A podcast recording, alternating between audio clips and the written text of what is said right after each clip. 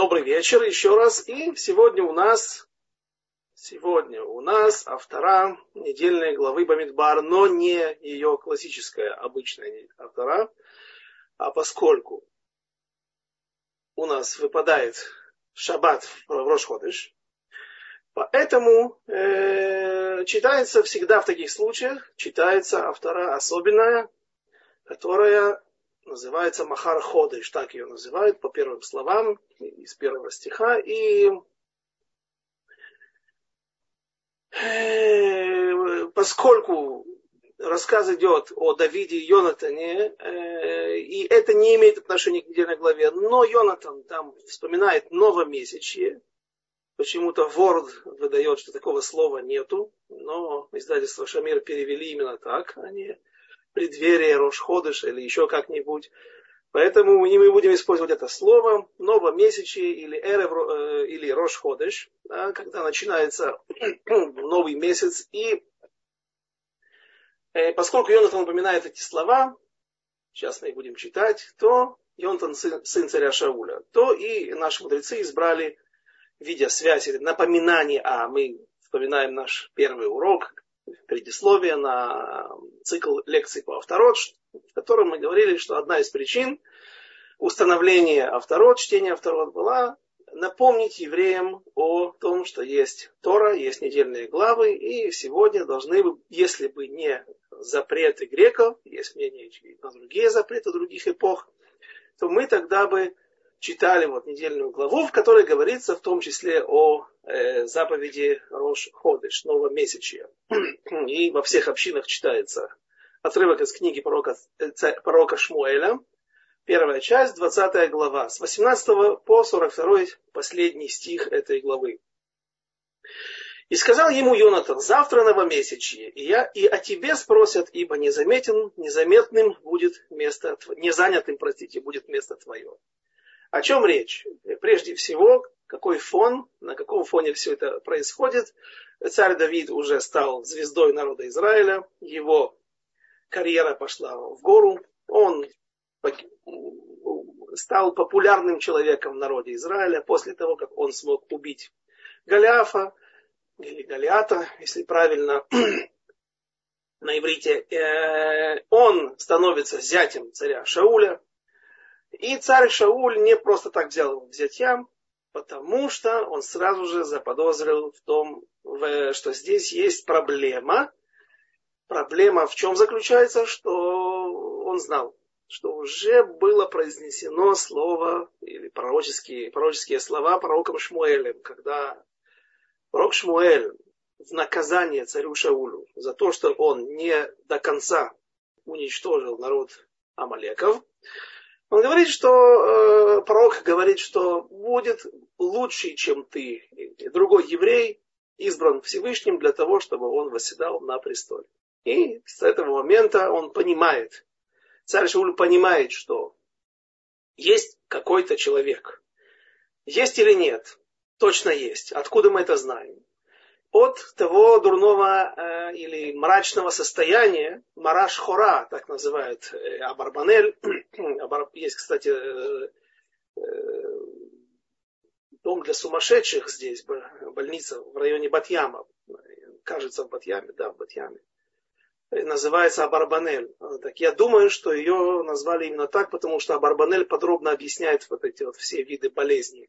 Мараш хора, мара дума, мара цауба, и он называет, будучи, он жил в Португалии, потом в Испании, закончил жизнь в Италии, я обладаю всеми этими языками, он говорит, э, свой труд закончил писать в Италии, в Венеции, Венеции кажется, он, или в Наполе, Наполе. Так он говорит, э, меланхолия, да, его охватила меланхолия, меланхолия. Да, царя Шауля. И э, результатом чего это было? Результатом того, что кого-то другого помазали на престол. А мы знаем, что это был Давид. Пока что еще не царь, царь в потенциале. Уже с этого момента он кое-какими качествами или, или правами царя обладал. Но еще царем он не был полноправным. И в этот момент перешел на него в момент помазывания. Маслом помазания, то самое масло, которое создал когда-то Моше в пустыне, оно передавалось в том числе среди различных регалий лидера народа Израиля, передавался сундучок, э, в котором были э, склянка с э, афар парадума, эфра парадума. И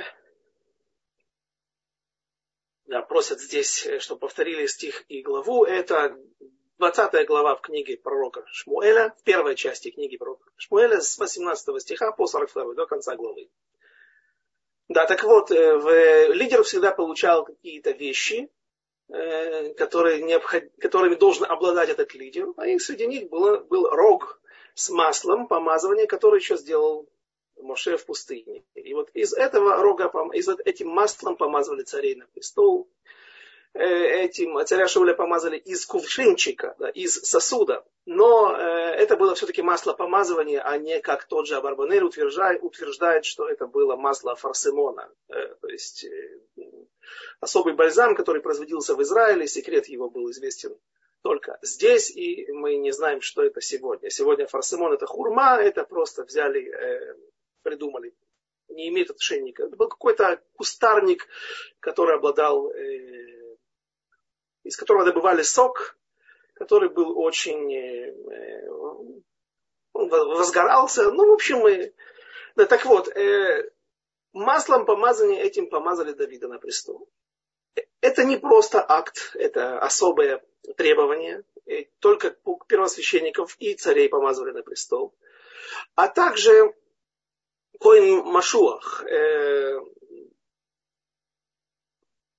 Коин Машуах – это первосвященник или священник, который, Коин, который вел э, войска на войну.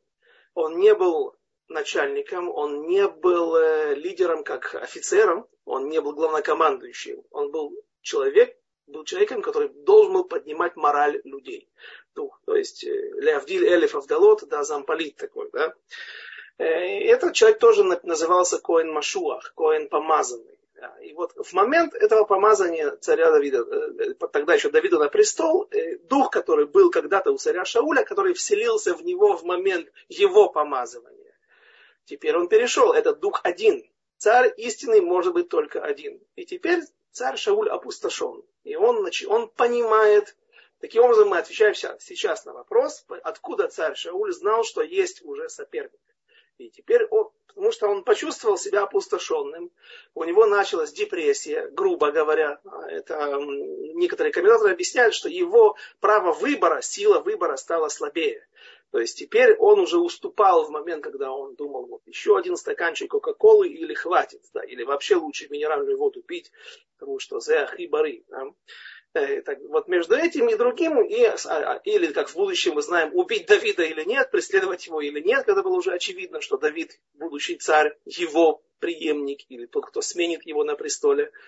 Вот э, с этого момента ему стало очень тяжело, и он понимает, что есть уже новый еврей на земле, который помазан на престол.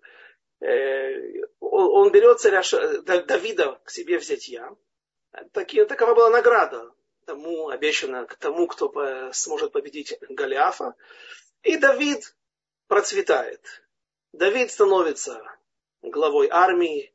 Обычно военные не очень любят, когда вмешиваются в их дела, когда вводят светского человека э, или какого-нибудь э, э, штабную крысу, на которая только бумагами умеет работать, с бумагами, а никогда не воевал и пороху не нюхал. Ну, в общем, Обычно военные против... не любят таких вот, не своих. И здесь, там, там сказано в стихах, что в этой ситуации все были довольны Давидом. И военные, и светские. И, и со временем царь Шауль понял, что это и есть тот человек, который может отобрать у него, или которому Всевышний передаст престол. И царь Давид не смог, царь, простите, Шауль не смог побороть себя, перебороть свое дурное начало, в отличие от его сына, наследного принца, который, которому так и не будет суждено сидеть на престоле, потому что он погибнет во время боя вместе с отцом от стрел филистимлян на, горе, на горах Гильбо. Я был на этих горах,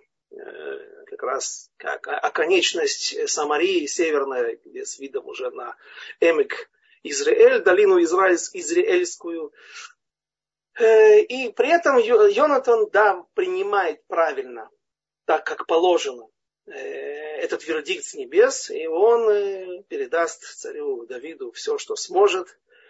Они останутся друзьями до конца дней, пока будет жив Йонатан. И вот с этого и начинается. Йонатан говорит Давиду, давай-ка сделаем тест, устроим тест нашему отцу, моему отцу, твоему тестю, есть тест тестю, да, если, э, насколько опасно появляться тебе. Может быть, он тебя тут же арестует, и это закончится трагедией для тебя и для народа Израиля. А может быть и нет. И вот что он решает сделать. Давайте почитаем дальше, 19 стих. Э, будет новомесячье, и, и будет трапеза. Э, что за трапеза? Что это за день такой? Э, новомесячье мы сегодня, ну что у нас не принято стричься. Но в принципе работать можно. Не в принципе, а работать можно, и даже большие работы можно делать. Стар... Написано, что нужно стараться, женщинам особенно. Просто есть мнение, что это женщинам был дан этот день как праздничный. В честь чего? как полупраздничный, частично праздничный, а в честь того, что они, в память о том, что они когда-то не захотели отдавать свои украшения своим мужьям, которые требовали эти украшения для того, чтобы создать золотого тельца. Спросите, спросите, спросите как, ну как же, как же так? Ведь э, женщины не могут противостоять в таком споре своим мужьям. Почему? Потому что в Торе сказано, э, среди обязанностей мужа это одевать, кормить и ублажать жену. Шет, шеск, шерк, суд она. Э, а что жена обязана по Торе мужу? Ничего. Вообще ничего. И чтобы вот как бы компенсировать э, вот это ощущение несправедливости по отношению к мужчинам, к сильной части, да, э, мудрецы наши установили такой закон, коль масе лебала, все ее деяния, все действия ее рук. Например, она придет пряжу, сидит дома, придет пряжу. А, или делает какие-то вещи. Делает поделки, которые можно продать.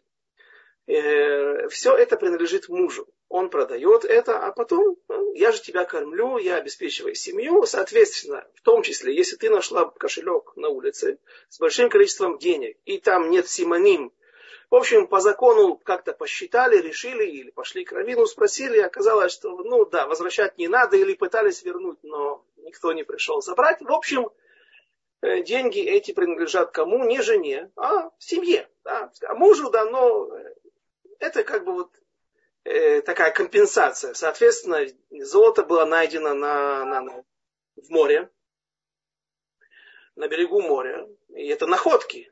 А все находки, как мы сказали, принадлежат мужьям.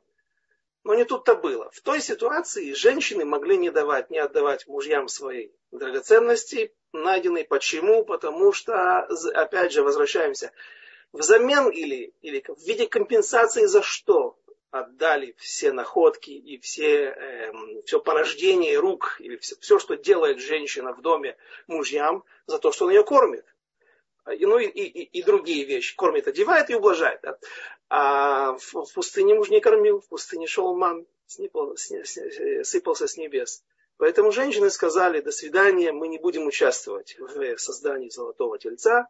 Мы не даем вам это золото, оно наше, мы его нашли, не получили это на, как в виде подарка на свадьбу, а взяли у египтян. И теперь Э, в награду за такое поведение им вот и был дан, дан этот Рошходыш. Рошходыш Нисан, потому что именно тогда это произошло, но, говорят комментаторы, потом как бы каждый Рошходыш был сделан тоже праздничным, вслед за Нисаном, как бы вот напоминание о том же деянии, о том событии. Тур не соглашается с этим мнением, и он утверждает, что Рошходыш это э, такой полупраздничный день в честь того, что он имеет отношение к нашей истории, к нашему основанию нашего народа, как три регеля, три праздника.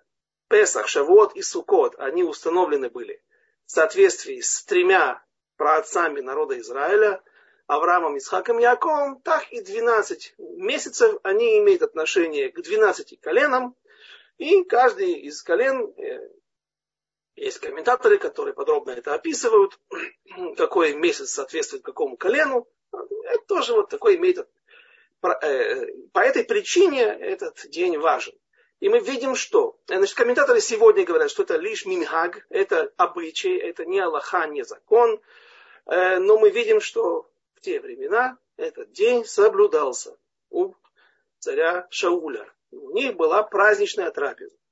И вот второй стих. А на третий день спустись пониже и приходи на то самое место, где мы скрывались в будний день, и сядь у путеводного камня. Кое-кто переводит это как написано на арамите, там именно арамейское слово используется Эвен Хаэзель. Это и есть путеводный камень, или же э, Тамрур, дорожный знак, развилка. У развилки дорог есть камень, на котором или было написано, или был он просто положен в каком-то направлении. Сюда пойдешь, коня потеряешь, сюда пойдешь и так далее. Эм, и э, э, азаль это на арамейском языке означает, глагол означает пошел. Ха, Раши пишет на месте, вот в этом же стихе, в комментарии. Хаэзель это эм, странники, путешественники, путники. Соответственно, можно или просто перевести по смыслу путеводный камень, или же это как указатель. Эвен хаэзель. Я думаю, что правильно все-таки путеводный камень не использовать это вот э, иностранное слово, потому что это не имя собственное.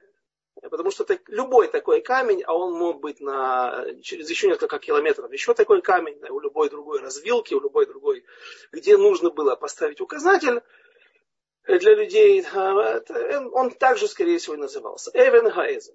И вот был какой-то определенный камень, Хаэзен, да, которым они знали, возле которым они, возле которого они встречались, да, и говорит Йонатан так, я пойду на трапезу, ты не пойдешь. Я там попытаюсь спровоцировать отца на разговор, на спор о тебе.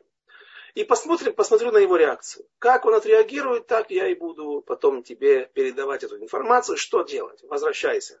Отец э, смилостивился к тебе, или он э, готов принять тебя, или же беги. Беги как можно дальше. И как, скорее всего, будет охранка, будет, э, будет слежка за ним. Э, и от охранки э, спецслужб у царя Шауля. Поэтому они договорились сделать так. Я буду стрелять. Давайте прочитаем. 20 стих, 20 глава, книга царя Шиму, э, пророка Шмуэля, первая часть, 20 глава, 20 стих. А я пущу три стрелы в ту сторону, как будто стреляя в цель. Э, спросите вы, а почему ты назвал урок э, две стрелы, он Потому что в итоге, так комментаторы говорят, были пущены две стрелы. И есть это тому причина, есть тому объяснение стих 21, и вот пошлю я отрока, пойди найди стрелы. Значит, Йонатан стреляет в поле, Йонатан э, сын царя Шауля, а Давид сидит где-то рядом в кустах или в лесу. И, значит, он должен прислушиваться к словам, которые будет произносить, к фразам, которые будет произносить Йонатан. Скажу так, значит, э, дело плохо. Скажу иначе, дело хорошо. Пойди найди стрелы. Если я скажу от руку, вот стрелы не доходят до тебя, то возьми их и иди сюда, ибо мне, ибо ты, то, то тогда ты, Давид, возвращайся и иди сюда, возвращайся ко дворцу. Ибо тебе ничего не будет, как жив Господь. Если же я скажу от руку, вот стрелы дальше от тебя, нет, ты бежишь, вот ты, я тебе сказал, что они были где-то возле этого куста, туда я их пустил.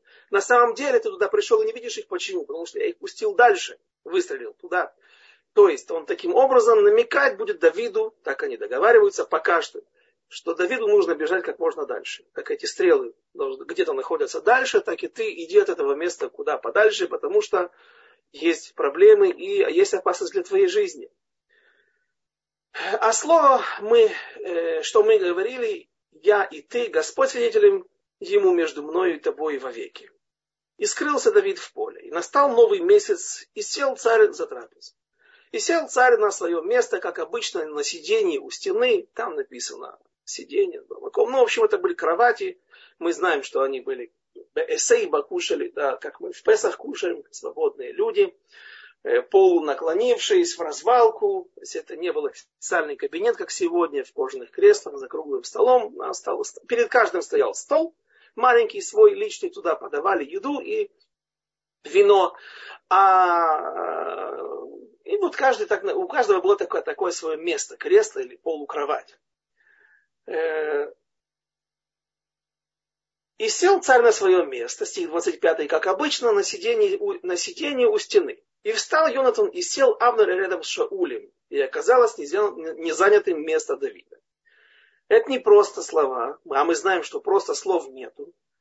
Э, для, для красивого повествования, для прозы красивой. Нет, каждое слово несет в себе информацию, и всегда мы тогда должны задаваться вопросом, какая разница, зачем нам подсказывают, зачем нам пишут вот эти, портят как бы, ратят драгоценные чернила, драгоценные места в Танахе, для того, чтобы наполнить пустыми словами. Ответ – это слова не пустые. Вопрос, а что же тогда эти слова нам несут? Не сказано же нам, что взял царь Шаун и заварил себе Эл Грей, потому что только такой чай он пил, или зеленый он пил, чай цейлонский, да, и э, размешал сахар э, серебряной ложечкой. Сахар не свекольный, а сахар тростниковый, потому что они заботились о своем здоровье. Правильно? Это не написано. Почему? Что это, вот это йод. Это совершенно не имеет значения никакого для нас. Э, а Иными словами, что несут эти слова? Зачем? Значит, принято было, чтобы отец, не, сын не сидел возле отца, возле важного человека. Если есть, например, зять в доме, то зять должен сидеть. Я не говорю сейчас Аллаху, я говорю, как это было принято у них. Каждый сегодня пусть спросит Равина, как ему действовать, но если у человека есть и сыновья, и зятья в доме, то вот в той ситуации всегда кушал Давид, а, его от сына эм, царя отделял э, Давид от сына. Еще какой-то человек сидел. Э, не знаю почему, из-за уважения к царю. Сын чувствовал немножко какой-то какой трепет, какое-то расстояние, а не такое вот понебратство. Эм, и Йонатан преднамеренно уселся на сиденье Давида. Зачем? Когда приходит царь Шауль, усаживается, Йонатан должен встать, он должен перейти. На это место сел Авнер, его дядя, он же главнокомандующий всех войск, э, великий мудрец Торы, великий праведник. Э, э, нету Давида, занимает кто-то другое место. Но Йонатан должен сидеть через одно место от, на расстоянии одного места от царя Шауля. И Йонатан специально сел на место Давида, чтобы когда придет царь Шауль, ему пришлось встать и перейти. То есть, чтобы не осталось незамеченным то, что нету Давида. Ну, скажете вы, ну ладно. Как, как можно не заметить, что нет Давида? Может быть, да, если есть какие-то события важные, много информации, то действительно заседание кабинета, пусть за своим столом, вот, но сидит много важных людей, и вдруг не заметит царь Шаул. Йонатан сделал все, чтобы это было замеченным. И не сказал Шауль ничего в тот день, потому что подумал, это случайность, не чист он верно, ибо Э, не очистился. Эм, под случайностью имеется в виду э, полюция, да, семяизвержение. То есть, э, ну и что? Сегодня, например, после близкой, интимной близости со своей супругой человеку достаточно сходить в душ, и дальше он может надевать филин утром, читать Диврей Тора после натилат ядаем. И, то есть не нужно идти в микву и очищаться для этого специально, тем более отсчитывать там 7 дней, после чего окунаться в микву и так далее. Но э, э, дело в том, что царь Шауль был у него такой обычай, э, лехоль кулин бетагара. Что это такое? Коины обязаны кушать трума бетара. Коин, если с ним что-то случилось подобное, прикоснулся к дохлой крысе, э, даже к супруге, когда она, если она не да была, прикоснулась к халам, или любая женщина, да. В общем, там очень строгое отношение. И, и трума не вселят, она портится вот любыми такими проблемами, связанными с нечистотой. И сам человек должен очиститься, и это целый процесс, описанный в книгах, и в, в Мишнае, в Маре и так далее, в Аллахе. А, эти люди, были люди, которые принимали на себя большие устражения. Например, сегодня есть люди. Да, они всегда отделяют десятину от муч... любых съестных изделий, включая кетчуп, я видел, даже отделяют. Э, даже если на нем стоит самый лучший эхшер. Там уже поработали машгиахи, на них все полагаются, на эти машгиахи. Но они не полагаются. Имеют право, имеют право. Многих это раздражает, но имеют право абсолютно. Более того, Рав Тайм Каневский, Зихнули Брахах в своих ответах говорит, что в, тот, кто посылает в Мишлоах Манот Пурим, э, человеку, который вот таким образом отделяет десятину после всего, сам отделяет, не полагаясь на никакие экшеры, а ты не отделил и послал ему обычный, купил рогалах, а, и послал человеку а, неотделимых. Ты не выходишь даже в заповеди. Ну вот в такой ситуации, если ты какому-то определенному человеку посылаешь, а нужно каждому в Пурим отпослать две маны, двум людям, э, чтобы было два каких-то вида еды. Если ты решил, вот, выбрал двух людей, один из них или оба, вот такие вот хазонышники, или те, которые устражают и отделяют десятину от всего и после всего, после всех экшеров, бадаца и дахаредис, ланда, шиирит, рубин, неважно, а ты, так ты не выполнил заповедь нужно еще или отделить, послать, или найти других людей, которые не, так не устражают. А Шауль кушал хулин бетагара. То есть, даже если что-то случилось, даже такая мелочь, как полюция, да, человек должен очиститься с определенным, отсчитать какие-то дни, окунуться в микву, то есть просто душ не поможет. И подумал царь Шауль, поскольку мы здесь так себя ведем, все здесь там были обязаны так себя вести тоже, не прикасаться к даже простой еде, хулин, хулин я не сказал, это не трумот, обычная еда для обычных израильтян. Царь Шауль был из колена Бениамина. То, может быть, царь Шауль, э, Давид не пришел на эту трапезу, потому что он не успел очиститься. Хорошо, подождем следующего дня. И было во второй день месяца, тоже оказалось незанятым место Давида. И сказал царь э, Шауль Йонатан, сын, сыну своему, почему не пришел сын Ишая ни вчера, ни сегодня к трапезе? Обращаем внимание на слова. А, э, каждый раз, когда подчеркивают, мы не знаем, что Йонатан, э, он сын Шауля, каждый раз, когда вот, вот добавляется Михаль бат Шауль, Михаль дочка Шауля, или Михаль жена Давида, так это э, означает, что Шауль видел в Михаль свою, э, не просто дочь, а своего соратника, когда он думал, что в противостоянии с Давидом она будет на его стороне, он хочет этого, чтобы она сдала своего мужа. Э, отдала, потому что, ну, так, так ему хочет. Он видит в ней свою дочь, Михаль, дочь Шауля она поступает иначе. И сделала Михаль жена Давида, потому что она жена Давида. Она идет на стороне мужа, как и положено. Э, такова природа. Ну, в большинстве случаев так себя женщины и ведут. И, и потому что это новый дом ее, и ее будущее. Э, так должно быть, так написано, предписано. Э, так ведь здесь царь Шауль обращается к Йонатану, его сыну, в надежде, что тот как бы сейчас объяснит, и он видит в нем своего соратника, человека на своей стороне. А, и еще сказано Ишай, сын Ишая. Э, ну, это как Палыч, Михалыч, на, в общем, это пренебрежительное отношение. Обычно называли по имени отца, Давид, сын такой-то, да, и, и семейство такое-то, да, но не Ишай, Бен Ишай. То есть это как по, по отчеству, не по имени, по отчеству, по фамилии, да, по отчеству. Михалыч, Палыч, пренебрежительное отношение, уже видно, что царь Шауль заряжен не положительной энергией.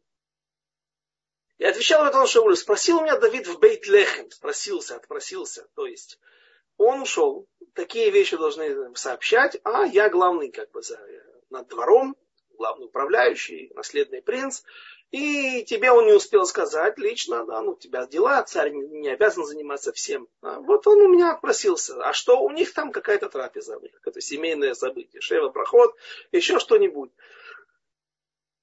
Да, и сказал, отпусти меня, ибо семейное пиршество у нас в городе, и брат мой приказал мне быть там. А теперь, если нашел я благоволение в очах твоих, сбегаю я и повидаюсь с братьями моими. Вот почему он не пришел к царскому столу, объясняет Йонат. Что значит брат сказал?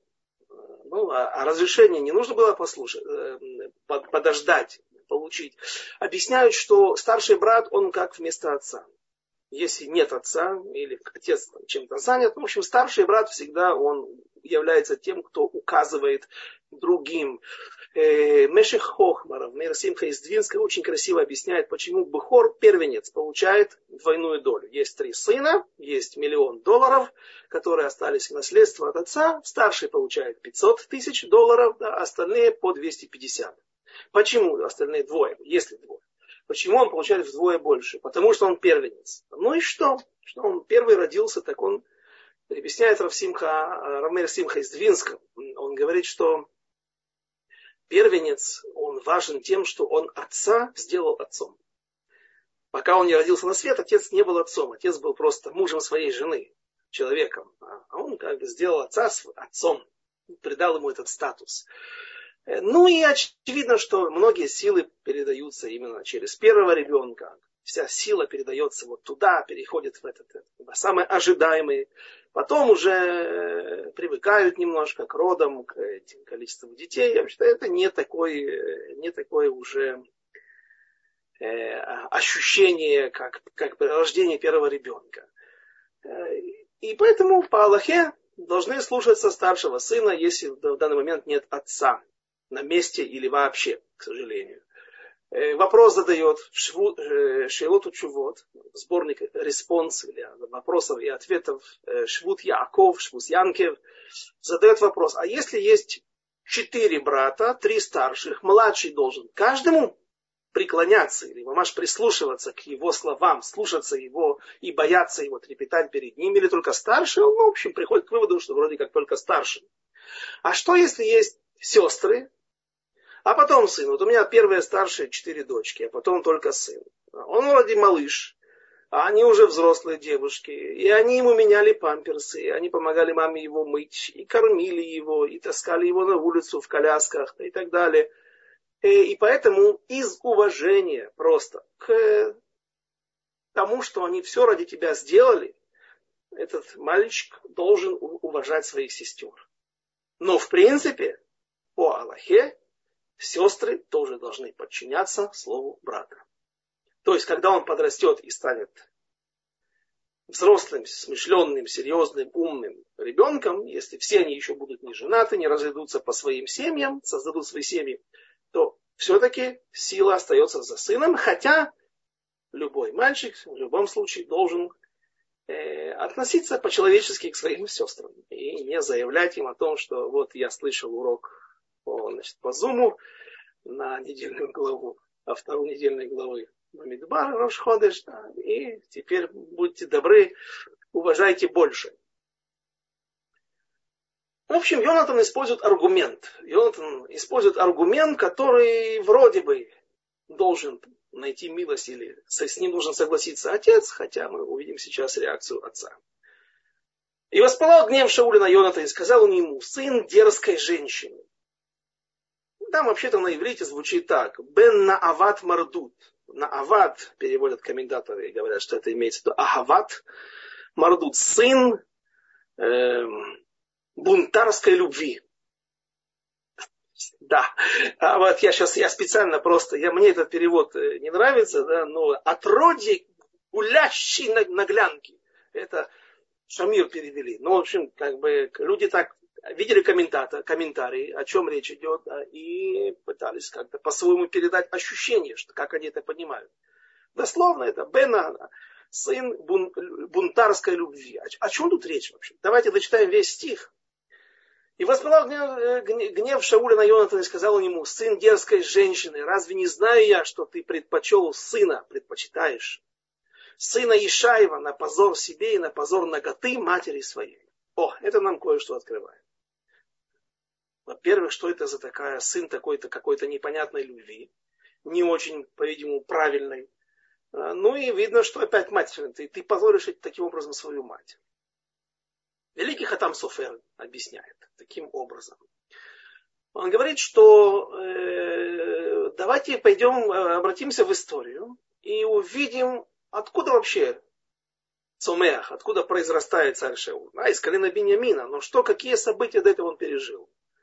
И как оказывается, э, если мы пойдем по тому мнению, что то, что описано в последней главе э, книги судей, э, история, которую называют наши мудрецы Пилегиш Бегива, насилие, которое было произведено над женщиной из колена, над одной из наложниц одного беньяминянина, после чего она умерла. Нет, не Беньяминянина. Это был, по-моему, Леви, человек Леви, из колена Леви, Но он остановился на ночлег, поссорился со своей женой, та убежала домой. Через три месяца он приехал мириться, помирился, тесть хорошо сидели, выпивали их, тесть не отпускал его, говорит, еще останься. Но вот он сделал ошибку. Ему он сначала перебрал по времени присутствие там и решил уйти любой ценой.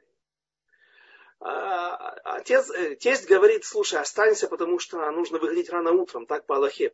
Сказал, чтобы ты обязательно до заката дошел до какого-то поселения и не остался на, на улице для ну, враги могут напасть и так далее бандиты. Э, ну, в общем, он ушел. Он ушел, не находит ночлег, заходит в колено Бениамина.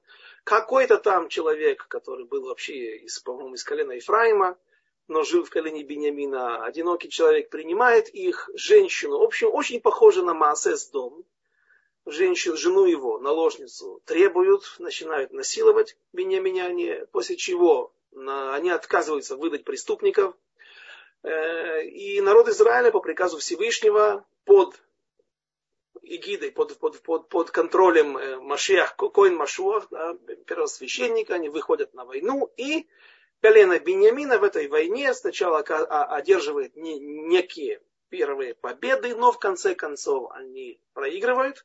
И колено Беньямина это в результате этого этой войны вырезается полностью. Остаются лишь 600 человек, которые спрятались в пещере. Их просто в пылу боя, когда адреналин в крови, и остановиться тяжело, не успели убить. Когда же они вышли из э, этой, э, этой э, пещеры, то э, евреи поняли, что они же уничтожили колено Бениамина. Мы много говорим всегда о Гвулот Алахсон, на 12 гранях э, трехмерного измерения.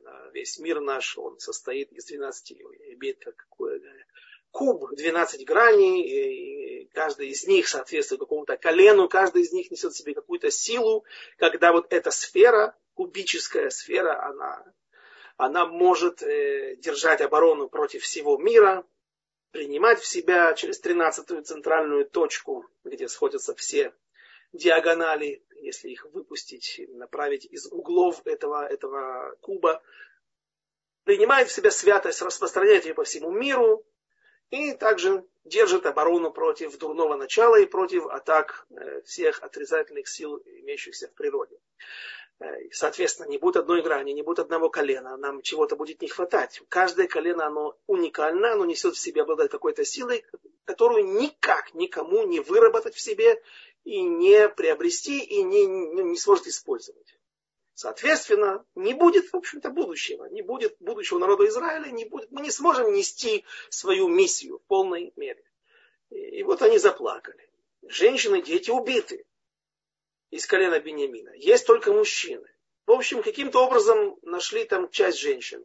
Была тоже карательная операция уже против своих евреев, не колена Бениамина, которые отказались пойти на, на эту войну их дочерей, которые остались, отдали части колену Бениамина. 400, кажется, человек там получили жены, еще 200 остались без жен. И сказали, как им э, создавать семьи. Дело в том, что евреи поклялись тогда, что они не дадут своих дочерей этим бениаминянам больше никогда. Но это они поклялись, что не дадут. А если кто-то возьмет сам, какой-то из колена Бениамина человек возьмет сам, это нормально. Это, это, то есть как бы этот, это, этот э, обед или эта клятва, она не вступает в силу. То есть нет противоречия этой клятве. Против этого не клялись. И тогда был дан совет этим двумстам беньяминянам оставшимся. 19-15 ава женщины возле Шило, там, где был мешкан в то, в то время, выходили танцевать. С разными целями, по разным причинам, времени мало, не будем в это погружаться сейчас. Ну, в общем, они танцевали там, и в том числе в это время многие занимались поиском шедуха, потому что в кустах вокруг сидели парни из разных, наверное, колен, но в ту ночь сидели 200 бенеминян, которые боролись за свое будущее. Сейчас они э, создавали семьи. А шансов у них на создание семьи, как мы уже сказали, были небольшие. И вот Э, они начали расхватывать этих девушек. Там они еще приговаривали при этом, те, которые были красивые говорили, женщина создана только для красоты. Не эниша элолайофи. Такое было самое первое таана, как бы, утверждение самых красивых. Те, которые были некрасивые, но были маюхасот, женщины, девушки из, из семей, э, родовитых семей, с э, большим количеством раввинов в семьях в прошлом, в настоящем, они говорили, возьмите нас, потому что мы, ну, создать семью с хорошими корнями, это тоже очень важно, не тоже важно, это, наверное, самое важное. Те, у которых не было ни первого, ни второго, да, говорили, возьмите нас, потому что э, нужно создавать семьи, нужно и вам, и мне, и нам нужно продолжать жизнь в этом мире, выполнить заповедь про урву. И, в общем, бенеминяне расхватали себе невест. И рассказывает Мидраш, что царь Шауль был невероятно скромным человеком в этом плане. И он не мог решиться на то, чтобы броситься на какую-то девушку и вот так по-кавказски ее похитить и сказать, будешь мне женой. Так вот, мама Йонатана, будущая мама Йонатана, она сама побежала за царем Шаулем, будущим царем Шаулем, сама его типа похи, как бы похитила, да, и вот таким образом была создана семья. И вот царь Шауль говорит, смотри, что ты сейчас делаешь? Ты, когда поддерживаешь Давида, ты тем самым подрубаешь свой корень, свою не мотивацию, а свое право вообще на быть на престоле. Потому что что люди скажут? Я в порядке. А, что произошло? Были свидетели, люди видели, там кто-то ночью наверняка подсмотрел, и кто-то рядом параллельно бежал с похищенной женой будущей. И они видели, что, в общем, за мной гнались, да, и мама твоя поступила, скажем так, не совсем скромно. Это было указание времени. Орача, она делала правильно, так нужно было делать. И она родила великих сыновей, да, и будущих царей народа Израиля. В общем, потому что будет два царя, царь Шауль и потом его сын Мефибошет будет сидеть на престоле. Он не пойдет на войну, поэтому не погибнет вместе с Йонатаном и другими братьями и с царем Шаулем. И еще какое-то время, два года он будет сидеть на престоле. Он был хромой, не мог пойти на войну, поэтому остался дома и выжил. Вот. И она правильно делала. Но что люди скажут? Что происходит? Почему Всевышний отворачивается от Йонатана, не дает ему возможность быть царем народа Израиля? Потому что корни у него плохие. Мама поступила когда-то нескромно.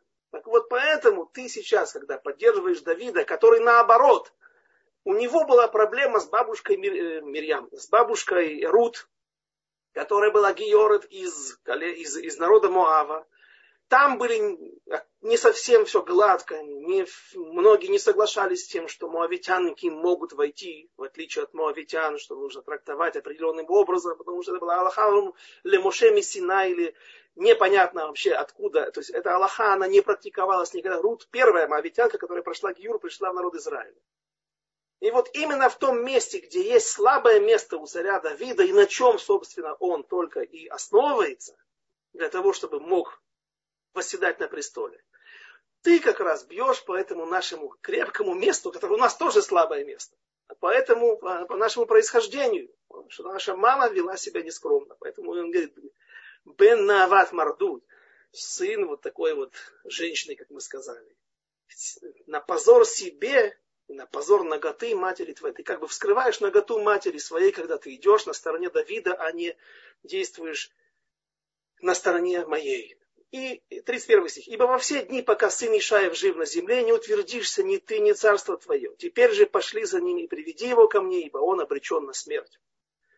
И, за, и, отвечал Йонатан Шаулю, отцу своему, и сказал ему, за что предать его смерти? Что сделал он? И замахнулся Шауль копьем на него, чтобы поразить. И узнал Йонатан, что решено отцом его убить Давида. В трактате Сангедрин Давку Далит, 104 лист, первая страница, наши мудрецы спорят, схлестываются в споре, три мнения. Э, до какой степени мы, мы обязаны участвовать в увещевании своего друга друга или просто любого еврея. Ты видишь, еврей делает какое-то неправильное действие.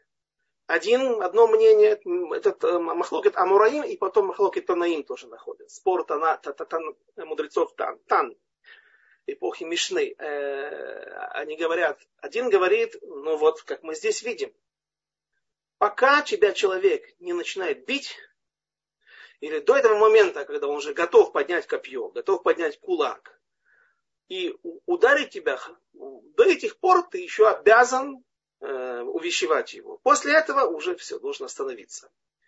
Другое мнение говорит, нет, пока до, до клалот, пока он не начинает тебя проклинать и посылать подальше.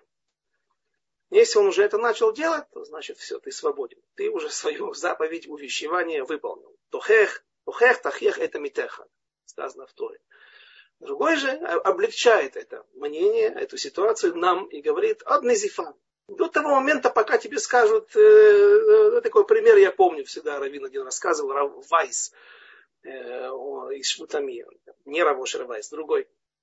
А он говорил, э, шли как-то они с другом по Тель-Авиву в субботу и увидели, как один еврей поливает свои грядки возле дома, свои цветы с автоматом крикнул «Шабес!» На что тут ему сказал тихо, слава Богу, не стал поливать его из своей э, лейки да, или из своего шланга. И он ответил, прежде всего пойди послужи в армии израильской, а потом приходи ко мне со своими тану, со своими вот, э, требованиями и претензиями. Это вот назифа, да, это уже такой вот упрек в твою сторону, в обратную, не, не учи меня жизни. Теперь, все, самое интересное, Гмара говорит там, что все три мнения проистекают, все учат из одного стиха. Как же так? Из одного стиха мы можем что-то одно учить. И там нет двоякого понимания этого стиха. Замахнулся копьем. Почему-то Мусадравкука перевели, что он бросил в него. Ятель, он как бы ударил, но не, он не хотел его убить. Но он почти вот так поднес к нему копье для того, чтобы его показать, что он готов убить тебя за это. А как же это может быть, чтобы они учили с одного стиха? Объясняет так, что на самом деле назифа, то есть просто какой-то какой ответ грубый тебе, этого уже достаточно, и ты должен остановиться. Э, он скажет, что у Йонатан, э, он специально превысил свои полномочия. Он делал максимум для того, чтобы увидеть, насколько отец готов вообще убить его или нет, убить Давида. Поэтому Йонатан как бы вжился в роль и делал это преднамеренно с преувеличением. То же самое и второе мнение, так скажем. Единственное, что есть спор, например, в самом строгом мнении, что пока тебя бить не начинают. Рамбам считает, что пока бить не начинают. Другой говорит, другое мнение говорит, что хинух пока, сефер хинух пока не приподнимет на тебя руку или там меч или копье, как в этой ситуации нашей. А Рамбам говорит, пока вот не получишь, да, пока кровь не пойдет, вот все, тогда нужно остановиться. Но еще интересный момент, э, что вот э, это, это является индикатором чего? Вот это удар или проклятие, э, когда мы должны уже остановиться. Это что? Уже не поможет ничего дальше? Или, или я должен выйти? Ну, знаете, как, допустим, учат из слов Наоми, она три раза пытается остановить, отговорить Рут Моавитянку от того, чтобы она шла вместе с ней в Эрец Исраиль, и, соответственно, чтобы она не проходила гию. Что это означает три раза? Это вот нужно так сделать три раза. Мы три раза, например, где мы можем три раза?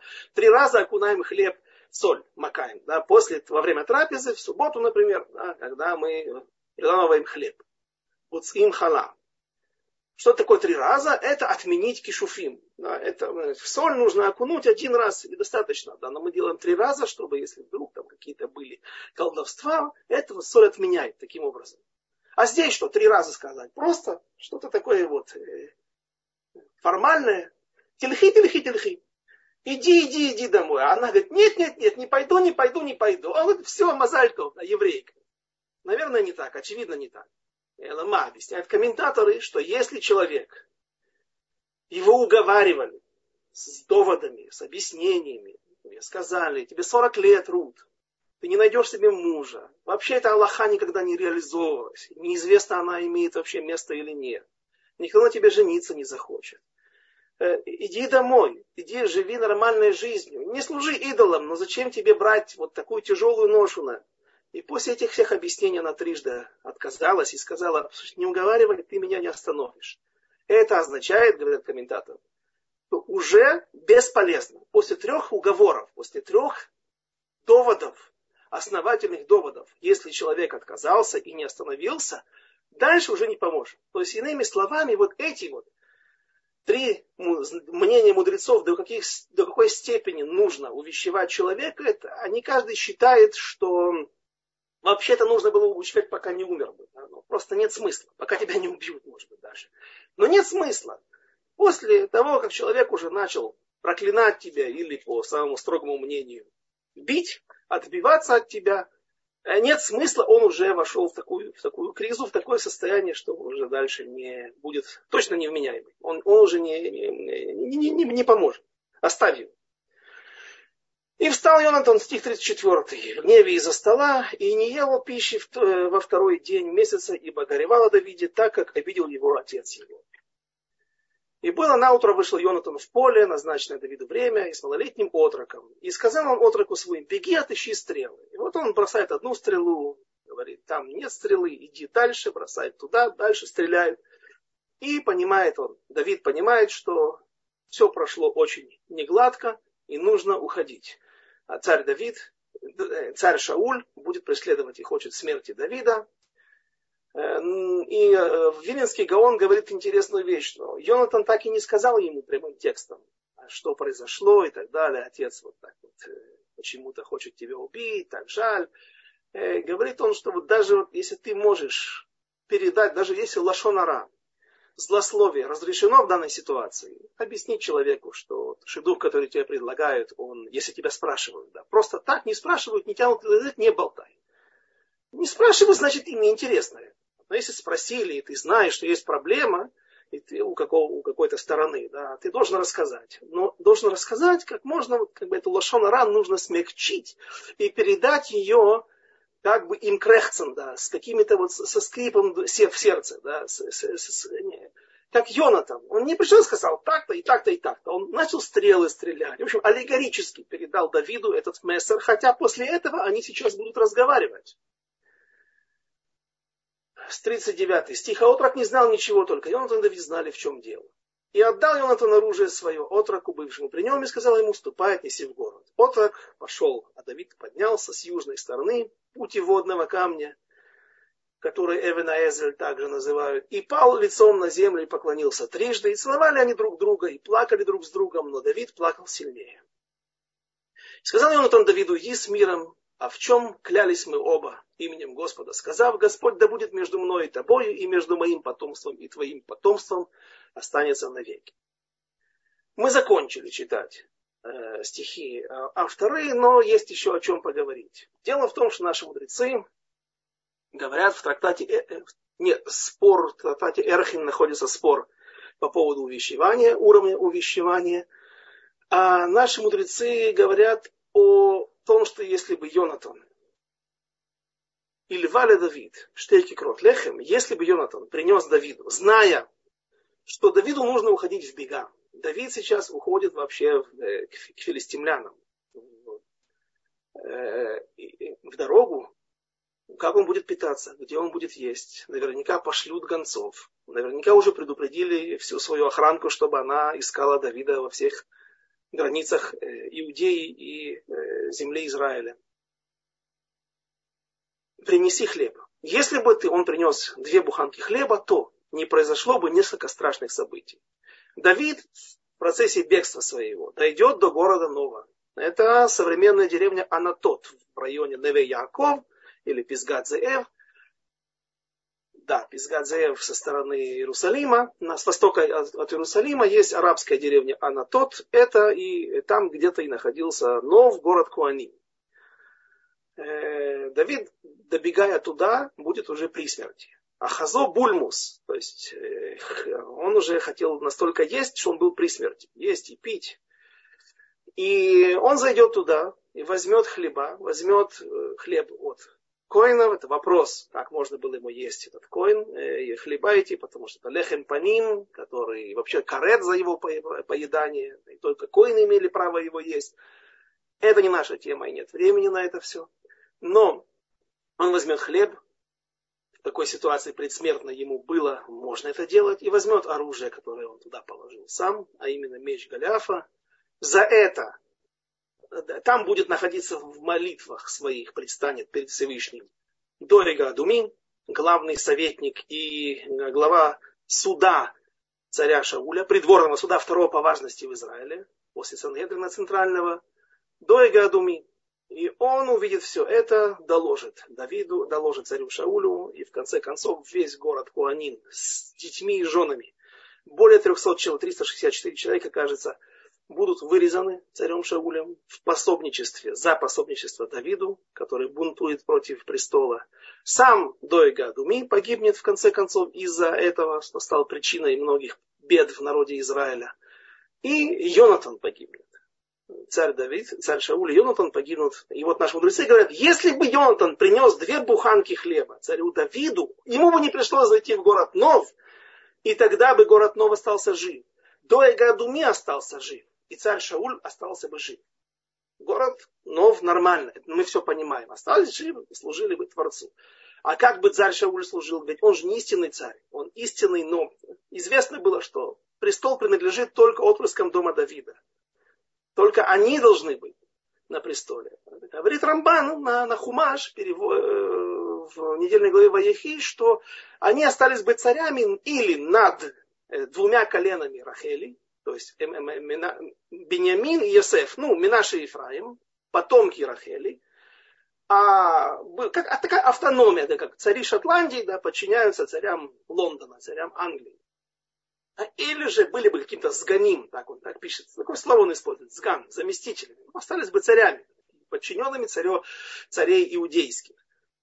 Но Дуэга Адуми, он нечестивец, который попадает в список тех трех человек, гедиотот, простолюдинов, не царей, которых нет будущего мира, удела будущего мира вместо с, э, с еще двумя, дедушкой Батшевы, э, или, или, нет, неважно. Да. И, и он-то почему? Зачем, чтобы он остался жив? Да? Вроде бы как. У Биартарами Кирбеха есть такая заповедь. Да, и должен уничтожить, выжить из своей среды нечестивцев.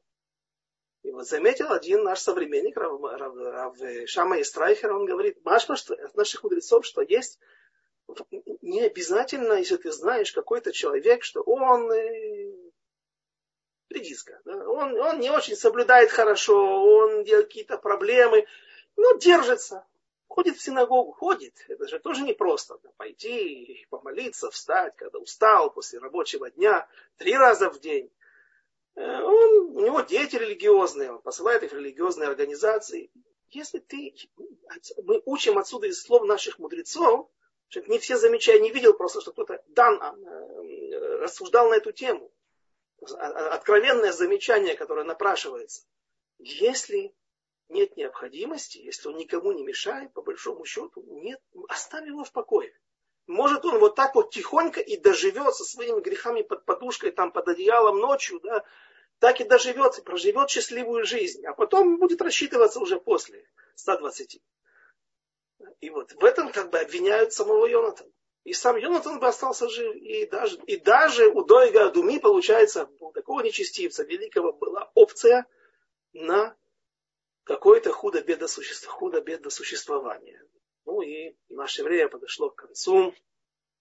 Э, и рацион, дай Бог, чтобы нам не приходилось да, никогда попадать в такие испытания, которые перенес царь Давид, царь Йонтан. А если и придется, то э, знать, что это всегда все от Всевышнего и все нужно делать э, правильно, а и чтобы мы принимали правильные решения, никогда не подставляли других людей, и кому нужно, помогали.